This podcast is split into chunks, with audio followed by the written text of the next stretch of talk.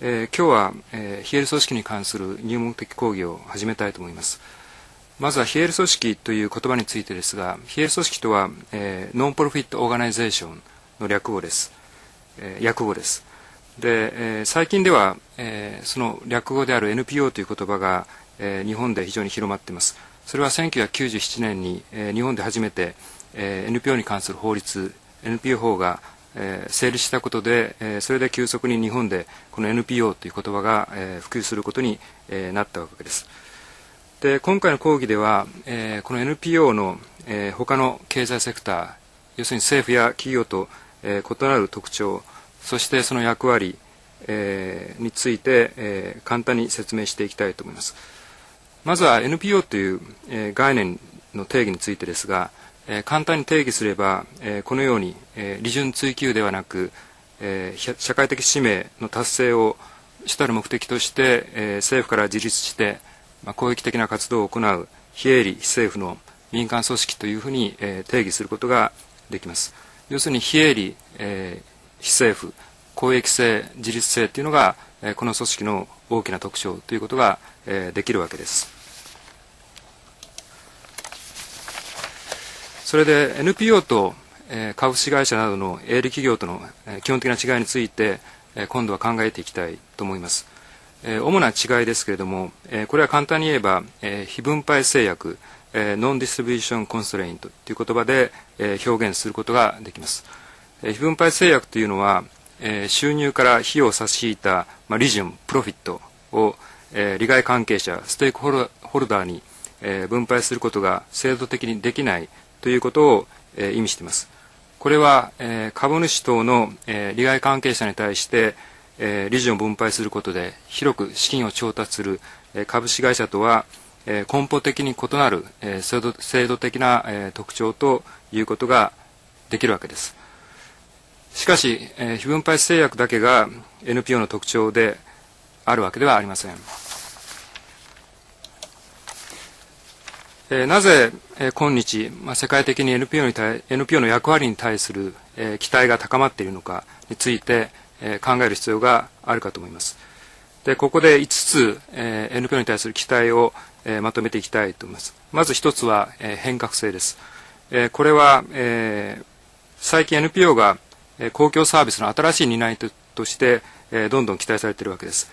教育であったりとか医療であったりとか福祉であったりとか環境保全であったりとか国際協力であったりとか、まあ、従来政府が、えー、独占していた公共サービスの、えー、新しい担い手としてそれから公共サービスに、えー、革新をもたらすことが、えー、NPO に期待されるているということが言えると思います。これまでの政府のサービスはどうしても、えー、確一的、硬直的な、えー、サービスになりがちだったわけですが NPO は、えー、住民の、えー、多様なニーズに対応して、えー、柔軟にサービスを提供できるという、えー、まあ、利点があるわけで、えー、ますます公共サービスの新しい担い手として、えー、公共サービスに革新をもたらす、えー、役割が、えー、期待されているわけです。で2つ目は市民性です。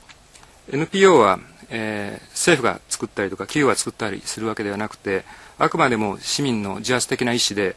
によって、えー、組織されるという意味で、えー、市民性を持っています。ですから場合によっては、えー、政府に対して政策提言アドボカシーっていう言い方をしますけれども、えー、政策提言などを行ったりすることもあります。で3つ目に事業性という点です。で NPO に対する、えー、非常にこうた、えー、イメ単純なイメージとしては、まあ、寄付や補助金に依存している、えー、ボランティアあるいはボランティアというイメージが非常に強いかと思います。でも実際は NPO は、えー、事業を重視して、えー、活動しているわけです。ですから NPO イコールボランティア団体ではないというところを、えー、きちんと抑える必要があるかと思います。最近では NPO は寄付や、えー、補助金だけではなくて自ら、えー、自主事業を行って、えー、事業収入に、えー、かなり、えー、依存するようになっています、まあ、そういう意味でも NPO の事業性に注目する必要がありますし NPO であっても経営能力や起業家精神が求められていると言えます。それから4つ目に地域性です。で NPO の中には、えー、国境を越えてさまざまな、えー、地域で活動する NPO もありますし国内での地域で活動する地域もあります。でその大きな特徴としては地域要するにコミュニティ、えー、を基礎にコミュニティのニーズに応えるような活動事業を展開しているというところで、え、に大きな特徴があるわけです。そういう意味では地域性があるということが言えます。それから最後にネットワーク性です。で NPO と企業それから行政機関との大きな違いっていうのは、まあ、企業や行政組織は、えー、縦型ある意味で縦型の組織、まあ、ヒエラルキー的な、えー、組織構造を特徴としているわけですけれども NPO の場合は水平的な、えー、ネットワーク型の組織形態組織構造をとっているというところに大きな特徴があります。その組織構造は、えー、組織を超えて、えー、幅広い社会的ネットワークを、えー、作る NPO の力にも、えー、結びついているわけです。これを最近では、えー、そういった社会的なつながり、えー、信頼などのことをソーシャルキャピタル、まあ、社会的資本という言い方をしているわけですけれども、えー、今日、えー、地域において NPO がそういった社会的なつながりソーシャルキャピタルを作る能力に大きな期待が集まっているわけです。次ですけれども、えー、しかし NPO に全く問題がないというわけではありません、えー、次に NPO を取り巻く状況について、えー、考えていきたいと思います。えー、90年代になりますと、えー、公共サービスの民営化の大きな流れの中で NPO が急速に、えー、急速な経済成長、えー、要するに規模の拡大を遂げることになります。それでますます、えー、公共サービスの提供者としての役割への期待が高まっていったわけです。しかしそういった中で大きな問題として、え、政府や企業という他のセクターとの接近要するに他のセクターとの境界企業と NPO あるいは政府と NPO という境界が非常に曖昧になってきているという問題が、え、多く指摘されるようになりました。それを簡単に表現するとすれば NPO の商業化あるいは、え、政府からの自立性の危機ということが言えるかと思います。